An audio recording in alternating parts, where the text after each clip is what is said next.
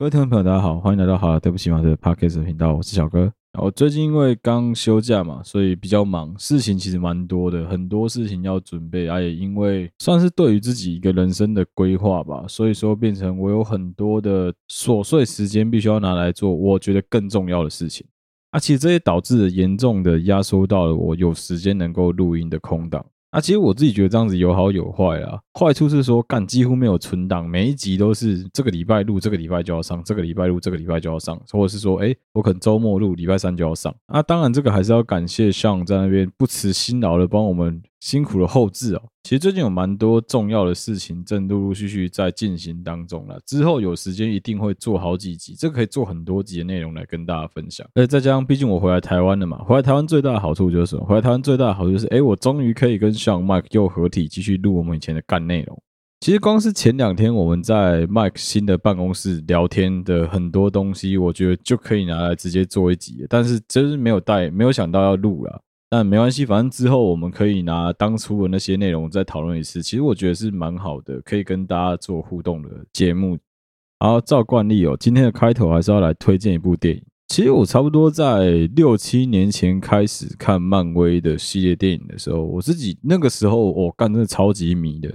从美国队长钢铁人开始一路看到最后面的无限之战。基本上无一不语啊，每一部我可能都刷了两三次以上吧，至少至少两三次。甚至那个时候为了要重看《无限之战》，还特地从我记得应该是从钢铁人吧，美国队长钢铁人一路看看看看到最后的无限之战，看到惊奇队长啊，也确实啊，我能理解为什么很多人不喜欢看这种超级英雄电影，因为毕竟你看这种类型的电影，你很难对你的人生得到任何启发帮助。看完之后你也很难有什么太多的感想，反正就是。哦，很干，哦，很爽，哦，打来打去，哦，最后好人赢了，坏人输了，就这样子而已。不像是你看类似像绿色奇迹啊，你类似像肖克森的救赎、刺激一九九五这一类的电影，你的内心里面会得到很多正面的回馈。也是因为这样子的关系，所以我相信有很多听众是没有在看这种超级英雄电影的。那也是因为这样子的关系，如果说你有在看很多那种介绍电影的 podcast 或是 YouTuber 的话。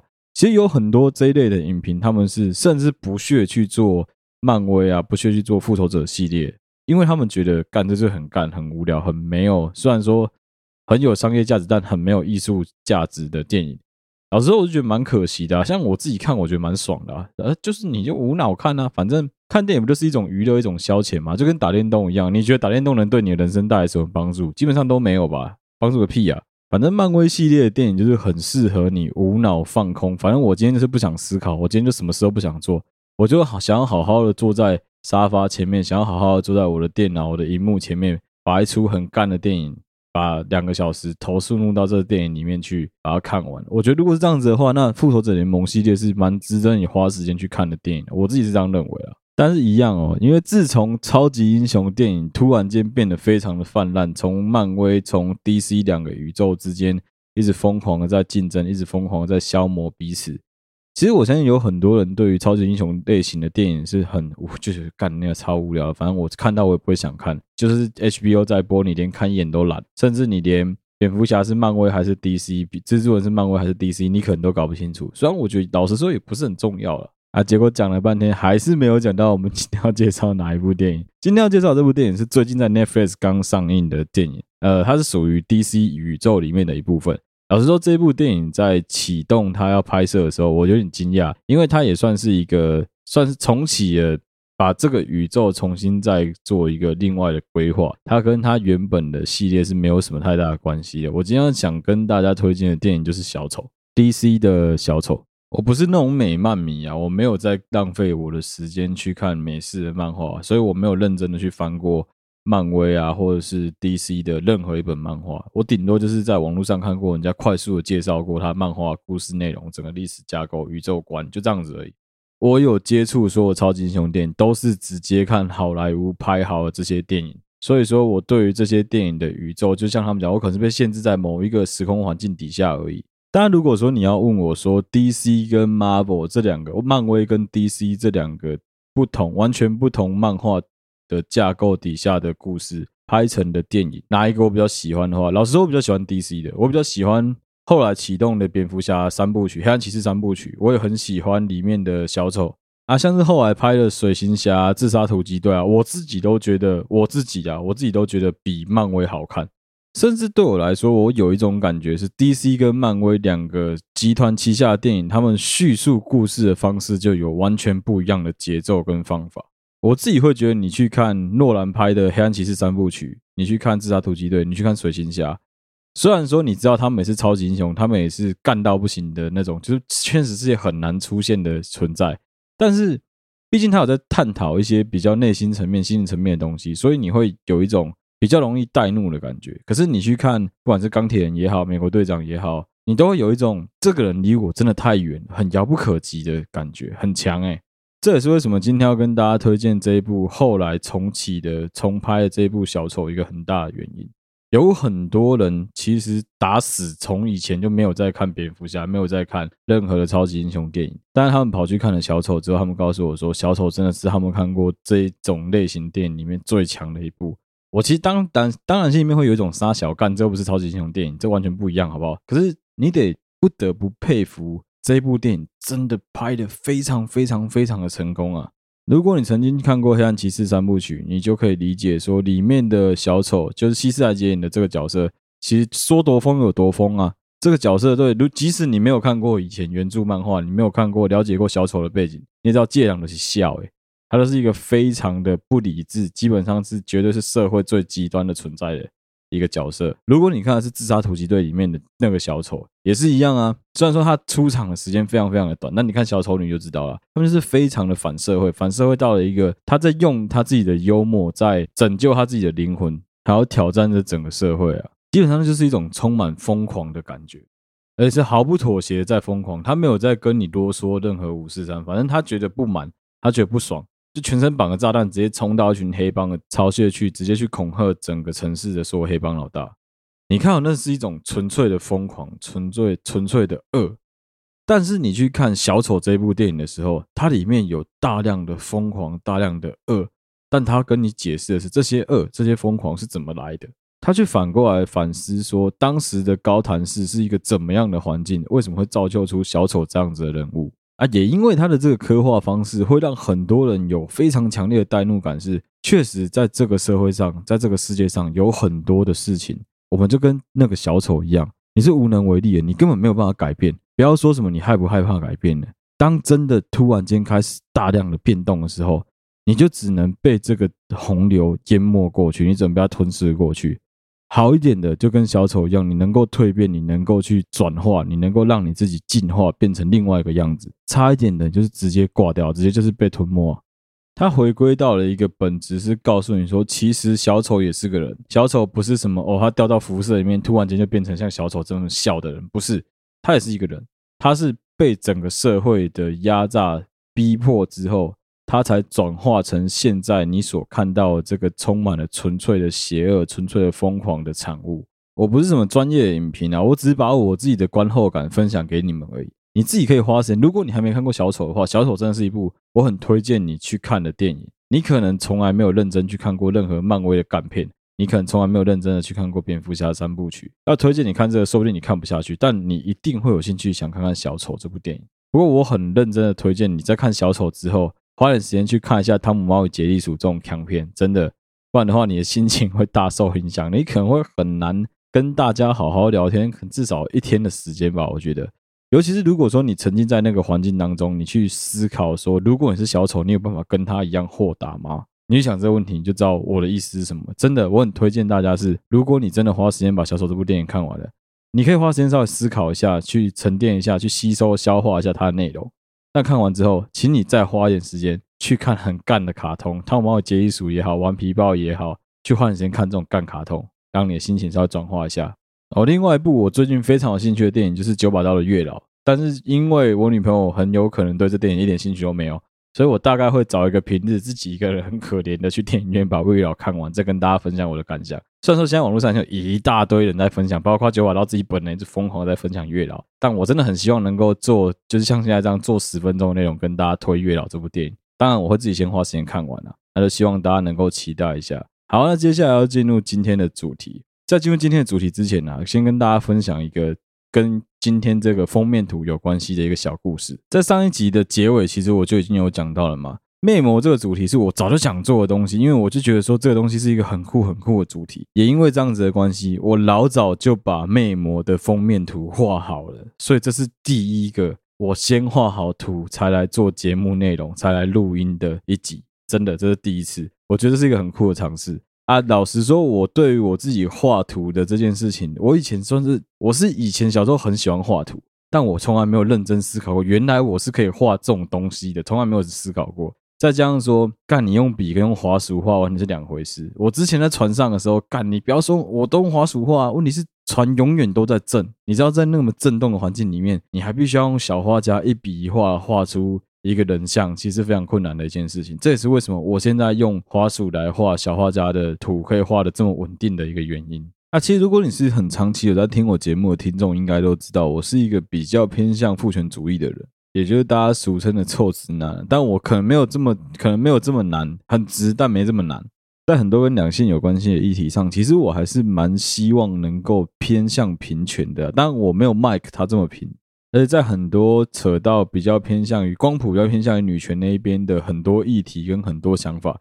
确实在我自己老实说，在我自己内心里面，我听到的时候，我会有点皱眉，在很多方面都是。所以在讲这一集的干内容之前，我一定要先道歉。好了，对不起嘛，就是我接下来会讲到很多关于绝对没有到 diss 女权啊，因为毕竟就只是说在我个人粗浅的一点观点底下发表一些比较 rough 的意见而已。那当然我没有要引战，我也没有在影射谁，我也没有打算要跟谁起什么冲突。所以说，如果你听了我的集数之后有一点不舒服的话，欢迎你留言给我，但是也不要也理性讨论啊，不要吵架，好不好？我们不不希望大家吵架。啊，也是一样啊。当初我们的节目会叫做“好了，对不起”嘛。可是我希望从一开始就给大家建立一个观念是：没有人讲什么事情是绝对正确的，也没有人讲什么事情是一定就是错的。反正你就是听听看啊。我已经先道歉了，你也不要觉得说什么啊，你讲话欢 key 欢的啊，双标啊之类。没有，我道歉了，所以怎么样？我就免死金牌咬我。好了，回到我们这一集的主题的。这一集要来稍微怪力乱神一下，大家顺便分析一些，就是我自己个人对这整件事情的观点。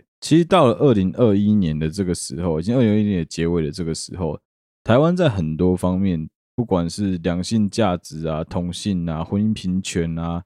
男女啊、性别观念啊、认同啊，很多的议题，比起二十年前，比起四十年前，我们绝对是一直在进步的，而且那进步的空间其实是非常要进式的在进步。可能在四十年前，不要说同志啊，连性解放这件事情讨论的空间是基本上是零啊，怎么可能有办法讨论这件事情？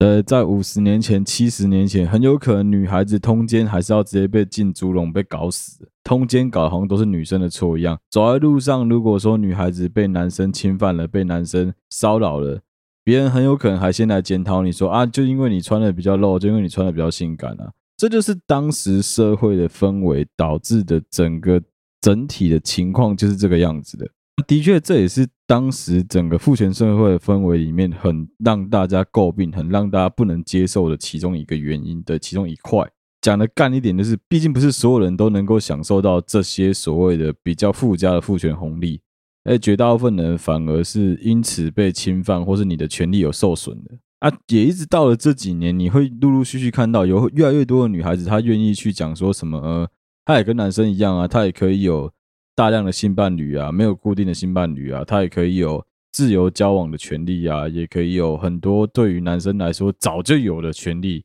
而当当他行使这些权利，当他告诉别人说他有这些权利的时候，他比较不会像以前一样受到这么严格的批评跟指教。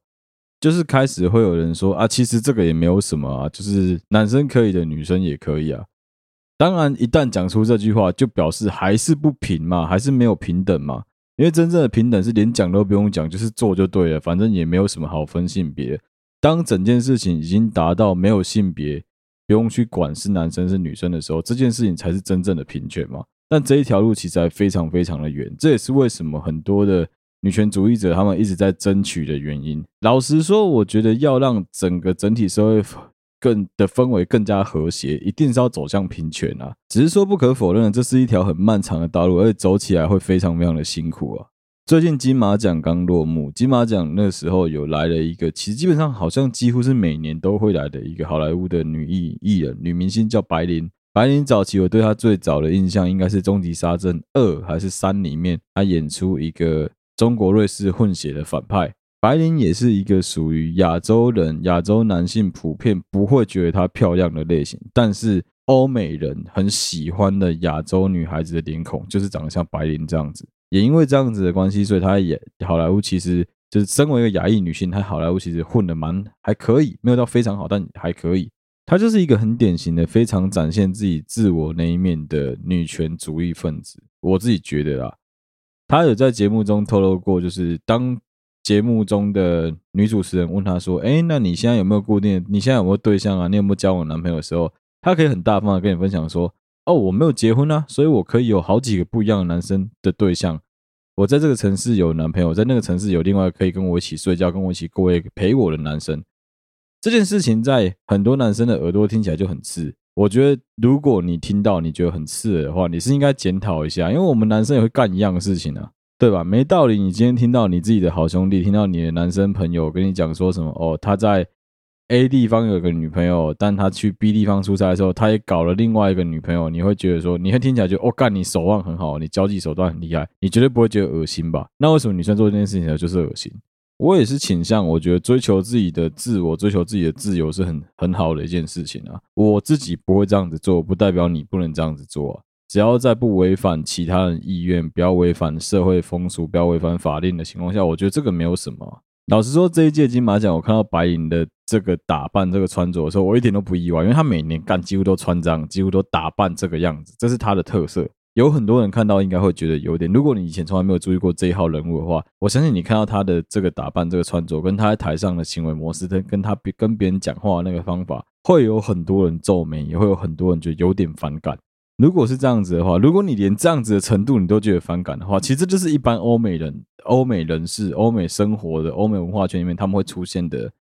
一般人表达自己言论的自由的一个方式而已。因为身在一个相对保守的我们啊，其实相对欧美一定是比较保守的。如果你连这样子你都觉得反感，都觉得皱眉的话啊，那我非常建议你赶快花时间去看一下 MTV 音乐大赏，去看一下欧洲 MTV 音乐大赏的颁奖典礼。看完之后，我保证你直接吐血啊！如果你是一个非常没办法接受这件事情的臭直男的父权主义者的话，啊，干给你垮，给你垮，加咖喱几多的火力系，真的，我靠，那个是所有人都在为 L B 呃 LGBTQ plus 的族群在发声。每一个人，男生可以打扮的很像女孩子，女生可以打扮的很像男孩子，每个人都可以尽情的展现自己，尽情的展现自我，整个舞台搞得就像是同志大游行一样。我觉得这是很好的一个氛围啊，老实讲，虽然说，哎，我自己可能没办法像他们这样子穿，我也没办法接受这样子的穿着，可是我觉得他们愿意展现自我是件很酷的事情。那也是因为今天的社会风气导致说，哎，整个社会能够接受像这样子倾向，像这样子发生这样子的话题存在在整个社会当中，存在在整个流行文化里面。那老实说，在很多情况下，你也只能试着去接受，试着去理解，试着去包容。试着去体会人家的人生是怎么过的，就是尊重、友善、包容啊。我们最喜欢讲的干话嘛，尊重、友善、包容啊。你也要试着去尊重人家，你要试着对人家友善一点。你甚至你委屈，委有讲的白一点，就是诶，你讲的干一点，就是诶，那你就委屈你自己，包容一下人家，应该不会怎么样吧？对吧？难道说这个社会你要退步到一九六零、一九五零年代那个时候的同性恋，那个时候的？这些敢这样子发生的人都会直接被当作是一种生理、心理上的疾病，是要必须关起来处罚的。那个社会才是真正的病态吧？那才是真正病态的社会吧？那是一个不愿意接受一个真实存在整个社会氛围底下的框、底下体系、底下的框架、底下的结构的这些人所创造出来的一个他们想象中的一个非常自卫的社会啊。其实就是只要在不影响其他人的情况下，我觉得每一个人都有权利能够去做自己觉得对的事情啊。这就是我认为真正平权的意义在这里啊。啊，不小心讲男女讲男女权讲妈，不小心又混了快十分钟的时间。这一集真的重点是要来讨论一个，我知道有很多的职业，有很多的团体，他们会有特别崇尚的神明，或特别崇崇尚的神祇。譬如说，哎，做木工的就会拜鲁班嘛；譬如说警察跟黑道因为讲义气的关系，他们会拜关公嘛。那譬如说做八大的，早年拜猪八戒，现在拜四面佛嘛。就是你是一定是有一个框架，有个历史，有个结构，有一个故事，导致你觉得说，哦，那我应该要去拜这个神明嘛。那问个问题，问个很干的问题，那女权主义者要拜谁？我们现在分析一下，什么样的人是属于女权主义者？好，女权主义者有很大的一部分，就是像白灵这种类型的女孩子嘛，她们勇于去追求自己所爱，勇于去表现自我，勇于去挑战一些他们以前认为只有以前的社会确实认为只有男生才能做的事情。他们想要强调的是，不是只有男生才能做这些事情，也不是这些红利，也不是只有男生才能拿。只要我们也能够付出相对的努会工作，我们也应该得到跟。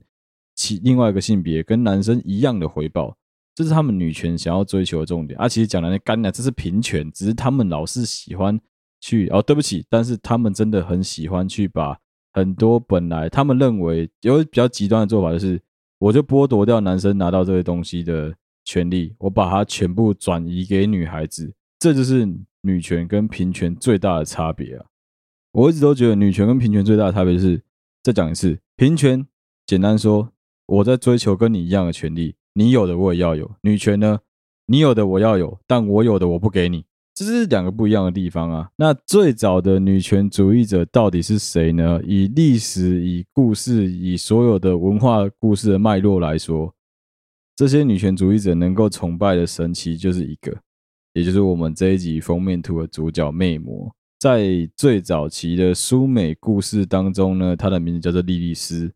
在后期亚当夏娃圣经的故事里面，传说中她是亚当的第一任妻子。如果说你曾经有读过圣经的故事，或是你是信仰基督教、天主教、犹太教的话，你应该都知道说亚当夏娃的故事。即使不是像我不是，但我也都听过这个故事嘛。诶，上帝怕亚当不甘寂寞，所以他拿了干了一根亚当的肋骨来创造了夏娃这个角色。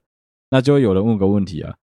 那？操他妈！上帝，你他妈用泥土能够捏出亚当，你为什么没有用泥土捏出另外一个女的？他妈硬是拔了一根肋骨来做出另外一个女生。很简单，因为上帝早就干了这件事情，只是后来这个女的跑掉了。跑掉这个女的就是我们这一集的主角，封面图的女神莉莉丝。那其实我在收集整个素材的时候，发现很多很有趣的地方，等下慢慢跟大家分享。莉莉丝会离开亚当的原因也很也很酷。她会离开亚当的原因是因为她不甘心跟亚当在发生性行为的时候，她必须要用一个男上女下姿势跟他发生性行为。她觉得这是非常不公平的一件事情。干，这够女权了吧？这够平权了。她就强烈要求亚当说：“没有，我要女上男下，你躺着，我在上面。”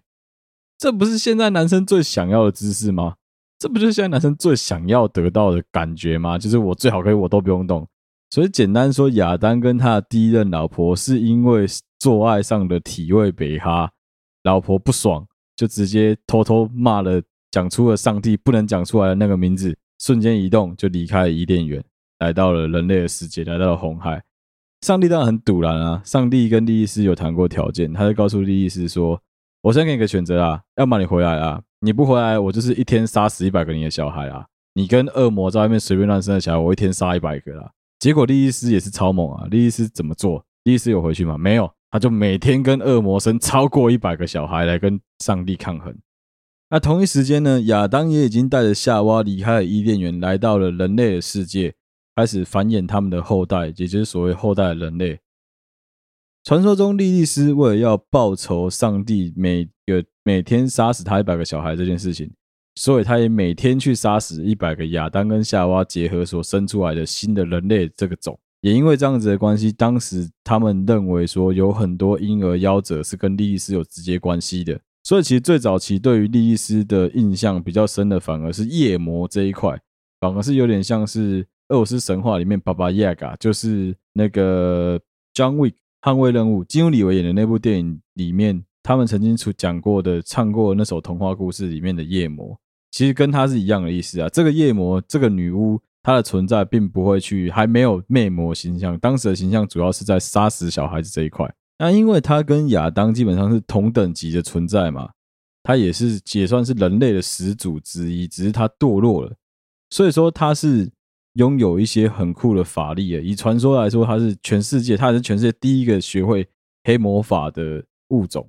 所以其实不止女权主义者，严格说起来，那些超过三十岁还母胎单身的男生，也应该要拜莉莉丝当做他们的神明才对，因为他是全世界第一个拥有，传说中全世界第一个拥有法力的魔法师。那为什么后来魅魔会变成是像我们封面里面一样的形象？其实我封面少画的东西，我少画恶魔翅膀，因为我有点懒得画。你可以看到他头上有长角，穿得非常的性感，然后整个人看起来很妩媚，然后会在晚上的时候，传说中会在晚上的时候溜到单身男生的床前，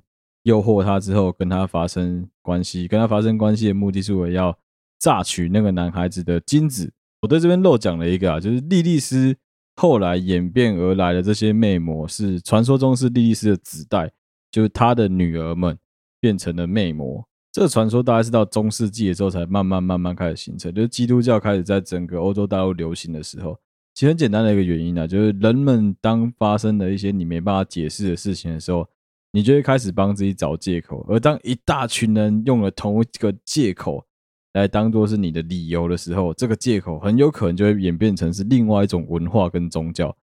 魅魔就是这样子来的，在当时肯定是男权父权高涨的社会形态底下，男孩子发生了一些他没有办法用科学角度来解释的事情的时候，最简单的方式就是怪给女生啊，什么意思？当每个其实每个男生一定都遇过啊，就青春期的时候一定都遇过一件事情啊，就是早上睡醒的时候发现自己的。内裤附近有一滩湿湿的东西啊，闻了之后发现干臭臭的，就是你的精液、你的小，因为在晚上的时候可能做了一些很开心的梦，就是你可能做了春梦，你可能跟梦里面的那个女孩子发生了非常愉悦的开的关系，也有可能是男生啊，因为毕竟你可能喜欢是男生。总之不管，就是你发生了一个很开心的一个晚上之后，哎，醒来发现你的内裤上面沾着一些不明的液体。在中古世界，人们发现了自己的内裤上沾了这个液体，他们其实不知道该怎么办的嘛，而且被看到也很尴尬啊，他就只能骗别人说：“哦，没有啦，干晚上的时候干人家就魅魔来炸我的精液啊，所以就把这一切全部都归咎在魅魔身上。”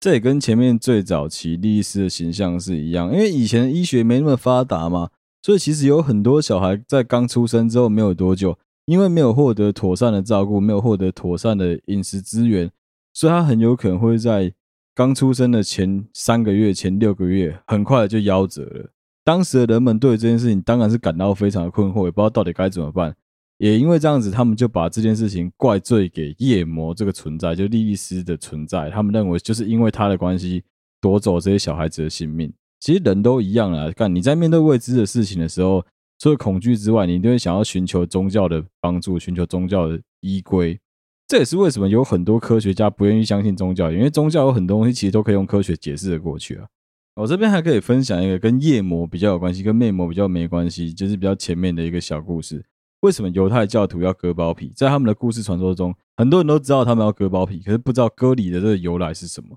因为当时莉莉丝其实有跟上帝做过一次的和谈。他有跟上帝说：“你娘，你的台湾几百个人，我马里台列几百个人，啊，你是不是台个的东西啊？啊，不要再杀了啦，没有什么好杀的啦。”上帝就直接跟莉莉丝说：“好，从今开始，我不会再动你的小孩，但也请你不要再伤害我的子民们，不要再伤害我的这些羔羊们。怎么办呢？怎么分辨哪些是上帝的羔羊呢？上帝就跟莉莉丝讲一个条件：所有刚出生的小男孩在出生的一百天，诶，在出生的八天之后，他们会把他们的包皮割掉，证明说这些是。”跟我有签订契约的小孩，有做割礼的小孩，你就不可以伤害他们。也因为这样子的关系，犹太教的犹太犹太教徒，他们全部都会，只要男生到了一定的年纪之前，都必须实施不利斯，就是割礼。那其实魅魔这个角色啊，作为一个后来形象，就是一个来自地狱的娼妇，来自地狱的婊子这个形象。为什么我们会说她可以是现代女权主义者的滥觴？他是现代女权主义者的祖先呢？其实有个最简单的理由，就是莉莉丝等于是全世界第一个有记载的女权主义者、女权斗士，全世界第一个记载跟上帝反抗说林泽玛是杂某诶，温安我还跟他呵呵修改，他不按照我的方式来跟我性交，所以我必须要跟他离婚。他是第一个打离婚官司成功的人，而且还成功的离婚了。再加上说，她的形象里面，她就是一个很知道自己要什么的女孩子啊。你看，她知道说女上男下，男上女下，她想要哪一个体位，她也知道说，哦，我每个晚上必须要去榨取不一样男生的精液，来换取我想要的欢愉，来换取对方的欢愉，来吸收这日月精华。当然，在很多中国啊、东方、日本啊的传统民间故事里面，也有类似的角色。但是，要像丽丝被记载的这么完整、这么早期整个故事的，老实说，这个蛮在女权架构底下才会存在的故事，在一个这么你看，其实整全世界历史几万年的历史以来，父权是一个这个象征是很难被打破的。可是，在你要想看，在这么久前，在五六千年前的希伯来人就已经。想到了这个故事了，所以它绝对值得当做是女权主义的滥觴，女权主义的先河啊！而且最让我想不到的就是我在找这整个素材啊，在看整个故事的过程当中啊，会意外的发现啊，你们这些割包皮的男生啊，还有你们这些过三十岁还单身的魔法师们啊，原来你们的祖先，你们要拜的神明也是莉莉丝，也是魅魔啊！所以这一集的主题真的是做对了。我相信会有很多听众觉得说，干你他妈到底在做啥小？我到底听了什么？但你去仔细的思考一下，在我们这么久的历史框架里面，有多少的女生愿意真的站出来为女权奋斗，而且还成功了？我一开始有点在反讽的心态在做这一集的主题，但后来想一想，觉得其实这集蛮有趣的啊。我自己听的都觉得很有，整个故事我自己听的都觉得非常有趣啊。现在的女权斗士，他们在为了自己争取权益的同时，其实我觉得。真的很容易去忽略一件事情，是你到底要争取怎么样的权利？你是要争取平权，还是你是要争取单纯的女权？这是很值得大家去探讨的一件事情。当然，我不是我没有那么伟大，我也没有那么厉害啊。对我来说，干随便啊，反正大家我觉得是大家公平就好了。我也不会说什么、这些东西，这个红利只有男生能吃，没有这种事情啊。但是，一旦有些人每次到了特定的时间点，就只会开始洗他自己的特定利益团体的红利的时候，就会让我看了觉得很恶心，让我看了很不爽。即使这个人是我曾经很支持、很很喜欢的，到现在我也觉得干这个艺人还不错。但一旦他去拿了女权、拿了父权的东西来做议题、来做文章的时候，我就会觉得干这个人是王八蛋了。那当然，认真来说啊，你希望整个社会的整体能够更加进步，大家的价值观能够更好，所有的整体氛围变得更加很重要的原因，当然是更公平嘛。可是所谓的公平，究竟是只有你好，还是大家都好？这个很重要吧。现在有很多利益团体，他们在争取相关权利的时候，其实他们很明显会有个心态是“非我族类，其心必异”，而且他们也不愿意去包容跟他们不一样的声音，不愿意去倾听跟他们不一样的声音，他们也不想站在不管是对立的立场，站在相同的立场去思考为什么别人会这样子想，为什么别人会这样子做，他们一心只想要争取自己的权利啊！其实你越是这样子做，你越容易跟很多主流价值观背道而驰啊！我觉得你应该要尽尽全力去争取。以女权、男权、平权、父权、母权这件事情来说，大家都应该尽全力去争取的是大家都一样，而不是说啊，因为人家是什么生呢？因为人家是男生呢？因为人家是女生呢？所以我就应该要可以怎么样？应该不能怎么样？这个不是一个社会想要长久下去、想要进步的一个好的想法跟好的价值观念啊。为什么会有很多女生到最后被酸说台女不意外？为什么会有很多人老是喜欢用人家是女生的来做文章？不就有很多原因是因为啊你自己贱你自己找死啊？为什么每次你都要被人家抓到这个把柄？就跟为什么年轻人会这么讨厌国民党，会这么讨厌中国共产党有很大原因，他们一直不停的挑衅你，他们一直不停的在你没办法接受的事情上面踩你的底线。那你怎么能够去理解？你怎么能够去认同？你怎么会愿意花时间去倾听他到底在说什么？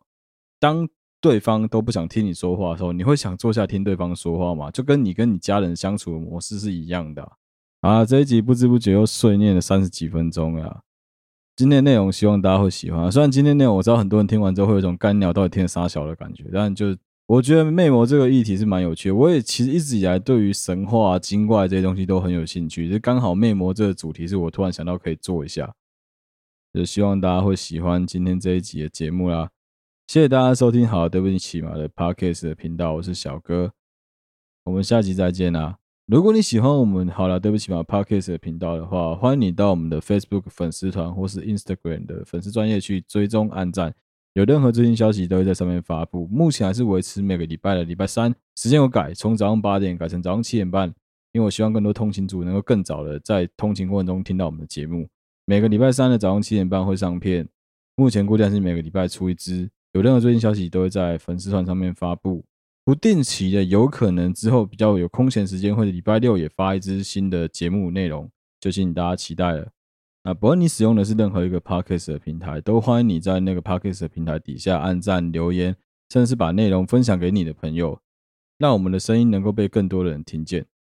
好啦，谢谢大家收听这一集的节目啦，我是小哥，我们下期再见啦，拜拜。